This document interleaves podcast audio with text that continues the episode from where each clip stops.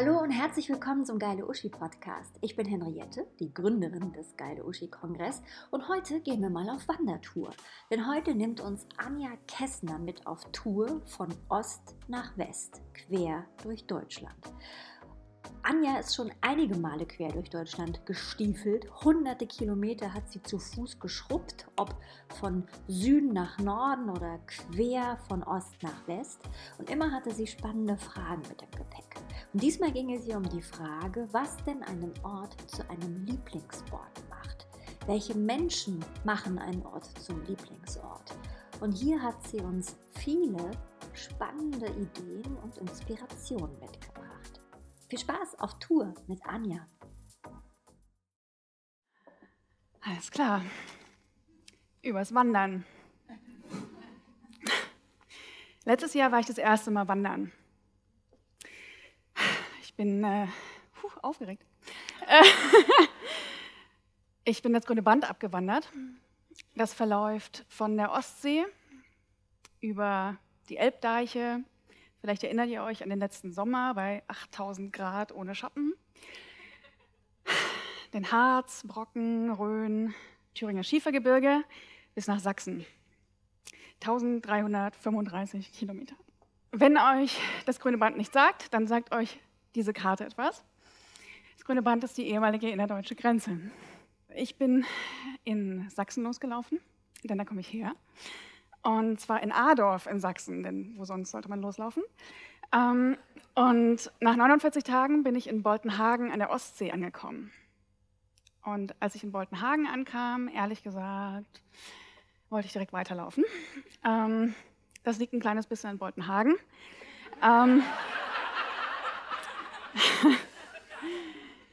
Das liegt aber auch daran, dass das lange Wandern und ja, ich war allein unterwegs. Ähm, es hatte eine Nebenwirkung. Das hatte nämlich die Nebenwirkung, dass ich nicht mehr aufhören wollte zu laufen. Und es gab noch eine zweite Nebenwirkung, nämlich die, dass ich mich mit den Orten, an denen ich bin, sehr intensiv auseinandergesetzt habe. Also mit den Orten, an denen ich war, mit den Orten, woher ich komme und eben wo ich bin. Zum Beispiel die Grenze. Ja, und äh, wenn ich mir mal auf einer Karte anschaue, wo ich herkomme und wo ich jetzt heute wohne, dann ist das Dresden-Köln. Wenn ich das auf einer Karte sehe, dann denke ich mir, siehe erste Nebenwirkung, kann man das nicht laufen? Und ihr ahnt es vielleicht, äh, man kann. 685 Kilometer, wir sind ja an Rheinkilometer ran, 685. Äh, ein Kölner hat mich gebeten, das nochmal herauszustellen.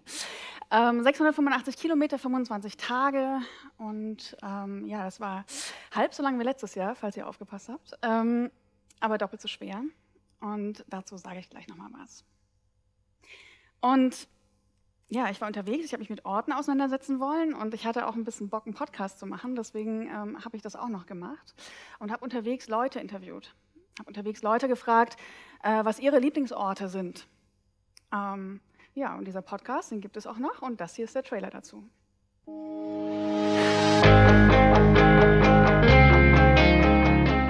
Hallo und herzlich willkommen.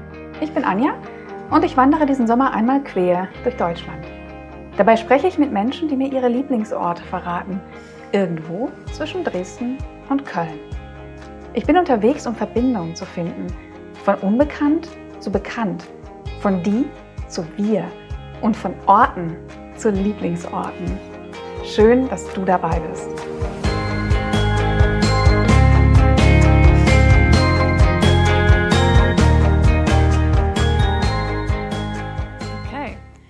Euch nehme ich jetzt mal mit in zehn Lieblingsorten, einmal von Ost nach West, einmal quer durch Deutschland im Schnelldurchlauf. Losgelaufen äh, bin ich in Dresden, denn ich komme ja aus Sachsen, also laufe ich da los. Und in Dresden habe ich Yvonne getroffen. Yvonne ist eine der Gründerinnen des Konnektiv 62. Und das Konnektiv 62 in der Dresdner Neustadt, das versteht sich als Wirkraum, als Raum, in dem Ideen, Kreativität fließen können. Und so ein Ort, der entsteht nicht einfach so, weil der vom Himmel fällt, sondern der entsteht, weil jemand irgendwann damit startet. Und Yvonne hat mir erzählt, wie es sich angefühlt hat zu starten. Okay, raus. Ja, es kommt was Neues. Egal was, man weiß nicht was, aber es kommt was Neues und erstmal diese Entscheidung zu treffen, ähm, loszulassen. Ja. ja, loszulassen, loszugehen und zu merken, ich mache einen ersten Schritt und da ist Resonanz, da ist irgendwas da. Manchmal reicht das schon. Der nächste Ort ähm, heißt Gödelitz.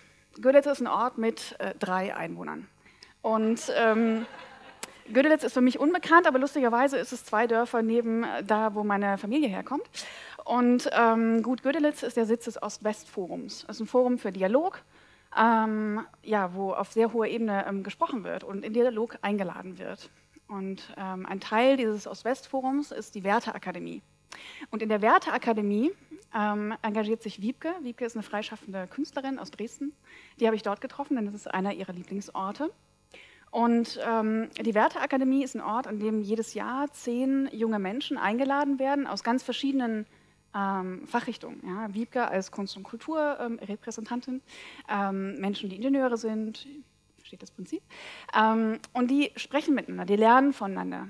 Die ähm, streiten auch mal miteinander und ähm, das hat einen Effekt. Und Wiebke erklärt uns gleich.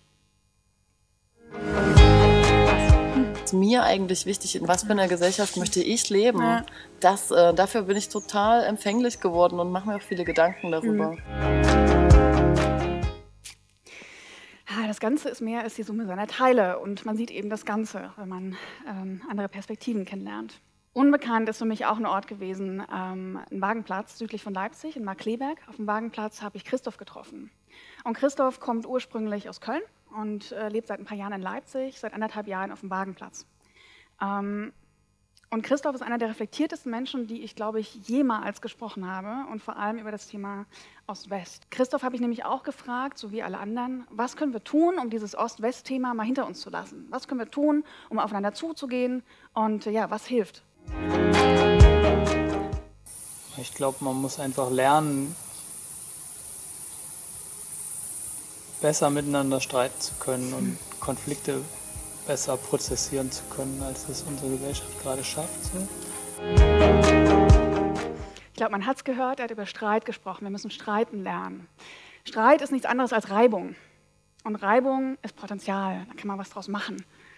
Und äh, Potenzial sehe ich auch, wenn ich durch den Osten fahre, vielleicht ist euch das auch schon mal aufgefallen in den Städten, da stehen sehr viele Häuser leer. Geile alte Häuser, die da einfach leer stehen und man könnte was draus machen. Und was normalerweise passiert ist, dass so ein Haus platt gemacht wird und dann entsteht so ein, ja, so ein Tiefgaragenhaus-Ding. So. Ist auch ein Ort, aber ist noch lange kein Lieblingsort. Und eines dieser Orte ist die alte Feuerwache in Weimar, meine Lieblingsstadt. Ähm, in Weimar steht die alte Feuerwache schon sehr, sehr lange leer. Und es gibt einen Verein, nämlich der Alte Feuerwache e.V. in Weimar, Quartiersprojekt, für den sich Leute wie Line und Andreas engagieren. Ähm, was dort entstehen soll, ist äh, bezahlbarer Wohnraum mitten in der Weimarer Innenstadt für Weimarer. Und eben nicht ein Investorenprojekt, nicht irgendein gesichtsloses Ding, ähm, wo Exklusivwohnungen drin entstehen. Und der Verein hat letzten Monat im September tatsächlich auch tatsächlich die Feuerwache kaufen können, endlich. Das war ein ähm, weiter Weg. Und das Besondere an diesem Projekt und an diesem Wir schaffen uns gemeinsam Wohnraum, das erklärt Line so. Hier gestalten die Leute, die darin wohnen, ihren eigenen Wohnraum und übernehmen dann auch Verantwortung dafür. Ja, den Arsch hochkriegen und selber was machen, was man doof findet, anpacken, das ist Verantwortung. Und ein anderes Projekt in diese Richtung ist in Erfurt, nämlich das alte Schauspielhaus. In Erfurt steht seit den Anfang der 90er ähm, steht das alte Schauspielhaus leer, es wurde abgelöst. Und ähm, auch dort gibt es einen Verein, ähm, nämlich der Kulturquartier Altes Schauspielhaus in Erfurt, plus eine Genossenschaft, die sich dafür engagieren, dieses Haus zu kaufen und daraus einen Ort zu machen, an dem Kunst und Kultur ähm, stattfinden können, gelebt werden können für die Erfurter. Und ähm, wenn ihr mal in Erfurt seid, das ist auch häufig schon offen und es gibt Konzerte da. Es ist wirklich ein sehr, sehr schönes Haus. Und ähm, Inga in Erfurt, meine Co-Produzentin, meine heimliche, denn die hat mir noch ein paar andere Interviews ähm, gegeben. Ähm, Inga erklärt mir oder erzählt, was das Besondere daran ist, dass es ein, dass es ein Haus ist, ähm, was nicht neu da entsteht, sondern was schon da ist. Und alle finden das Haus geil. Und mhm. jeder aus einem, aus einem anderen geschichtlichen Kontext heraus. Und das ist so äh, schon irgendwie was Magisches. Irgendwann, wenn man von Dresden nach Köln läuft und einen relativ direkten Weg nimmt, dann kommt man irgendwann über die Grenze. Ähm, man kann auch außen rum gehen, aber Ähm, und die Grenze, die kannte ich ja nun. Ich bin ja letztes Jahr auch schon die Grenze abgelaufen und zufällig war da, wo ich ähm, über die Grenze gekommen bin, ähm, einer meiner Lieblingsorte letztes Jahr, so ein Vogelpark, der Räden heißt der bei Dankmarshausen. Und ich wusste, was auf mich zukommt. Ich habe mich total darauf gefreut und ähm, eigentlich war alles ganz fluffig. Ähm, auf der Etappe, das war von Eisenach nach Dankmarshausen, kam aber alles irgendwie ganz anders. Ich habe irgendwie, ja, es hat überhaupt nichts mehr gepasst. Es war eine richtig beschissene Etappe und ähm, es hat angefangen zu regnen und meine Unterkunft ist weggefallen und es hat nichts mehr funktioniert. Ich habe ein Rückfahrticket gekauft. Jetzt kann ich aber ja nicht hier stehen und von meiner Wanderung von Dresden nach Dankmarshausen erzählen. So. Ähm, deswegen bin ich am nächsten Tag tatsächlich losgelaufen, weil ich dachte, ich kann ja auch zum Bahnhof laufen oder so. Und ähm, habe mich damit beschäftigt, was zum Teufel ist eigentlich los? Ich wusste es nicht. Ich habe keine Ahnung gehabt, was eigentlich los war. Und ähm, ich bin Sprechdenker, deswegen ähm, habe ich eine Podcast-Folge aufgenommen. Und ähm, ja, und dann ist das hier passiert. Ah, und soeben komme ich um eine Kurve und laufe auf besagtes grünes Band und stehe jetzt auf dem Kolonnenweg. Hm. Na, das ist doch mal was. Hm.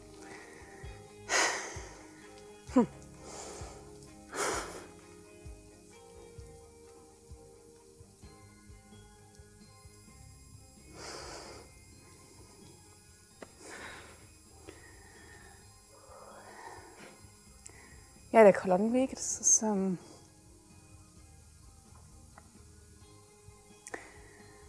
das sind so die Überreste der Grenze. Ah, gar nicht so einfach gewesen, das zu teilen. Ähm ja, die Grenze sich mit den Orten auseinandersetzen. An dem Punkt, an der Grenze und auf der Wanderung dieses Jahr habe ich kapiert, was die Grenze für mich bedeutet. Dass es auch ein Teil meines Lebens ist, dass es mich natürlich geprägt hat und dass natürlich ähm, ja, ich irgendwie damit umgehen muss und dass es okay ist, dass es mich geprägt hat. Und ähm, ja, und irgendwie war dann der Drops gelutscht und ich bin weitergelaufen ähm, nach Bad Hersfeld an dem Tag und habe noch ein paar Wildschweine getroffen, dann war sowieso alles egal. und ähm, ja, irgendwann kam ich ähm, in eine Kirche, nämlich in die Stiftskirche am Möhneburg. Ähm, dort konnte ich den Pfarrer interviewen, äh, Pfarrer Markus Vogler. Und ähm, naja, wenn ihr euch ein bisschen auskennt mit Ost-West, dann wisst ihr, dass ähm, die Sozialisation äh, nicht so häufig christlich war, wenn man aus dem Osten kommt. Darüber haben wir sehr viel gesprochen, aber er hat mir vor allem erzählt, was ihm sehr, sehr wichtig ist in der Arbeit mit Menschen.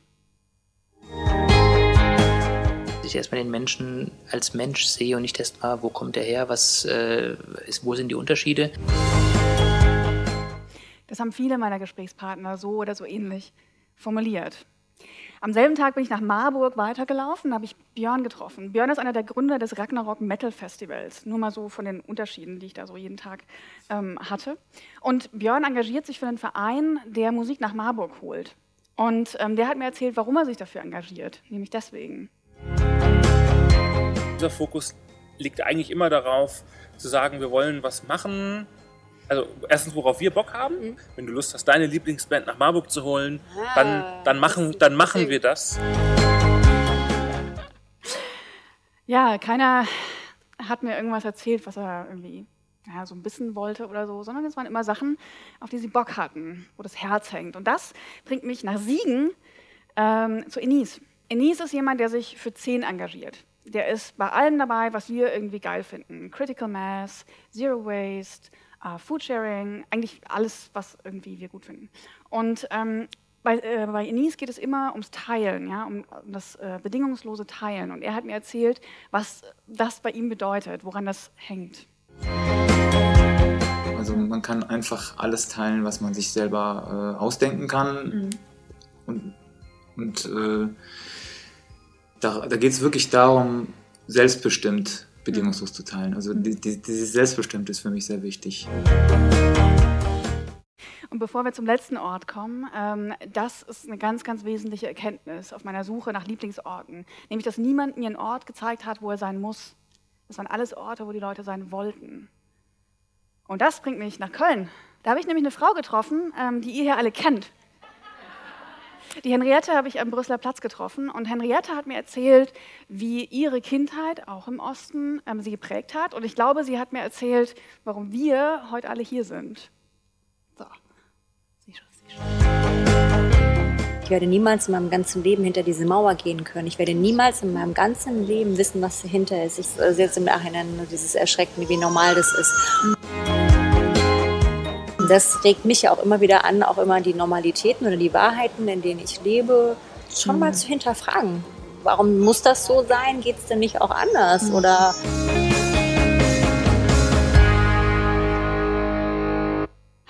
Ja, ähm, geht anders, ne? Ähm, ich bin losgezogen, um zu fragen, was braucht es, damit aus Orten Lieblingsorte entstehen. Ja, und meine, Mit, äh, meine Mitsprecher, meine ähm, Interviewpartner haben mir ein paar Zutaten genannt. Aber unterm Strich geht es gar nicht so sehr um den einzelnen Ort, sondern es geht darum, ja, dass die Menschen da eine, eine Verbindung herstellen, dass man sich für was engagiert, worauf man Bock hat und wo das Herz dran hängt. Ja, das braucht uns alle, wenn wir wollen, dass es, ja, dass sich irgendwas verändert dass sich was zum Positiven verändert. Und ob es da um einen Ort geht oder um Ideen geht, um Politik geht, ist total egal. Es braucht uns alle dafür. Ja, den Podcast gibt es noch. Den äh, könnt ihr auf Spotify, iTunes, wo auch immer ihr das hört, gibt es den noch, wenn ihr Bock auf die Gespräche habt. Da findet ihr mich auch auf Instagram. Und dann gehe ich mal zu meinem letzten Chart, nämlich Danke, ihr geilen Uschis und Ottos. Dankeschön.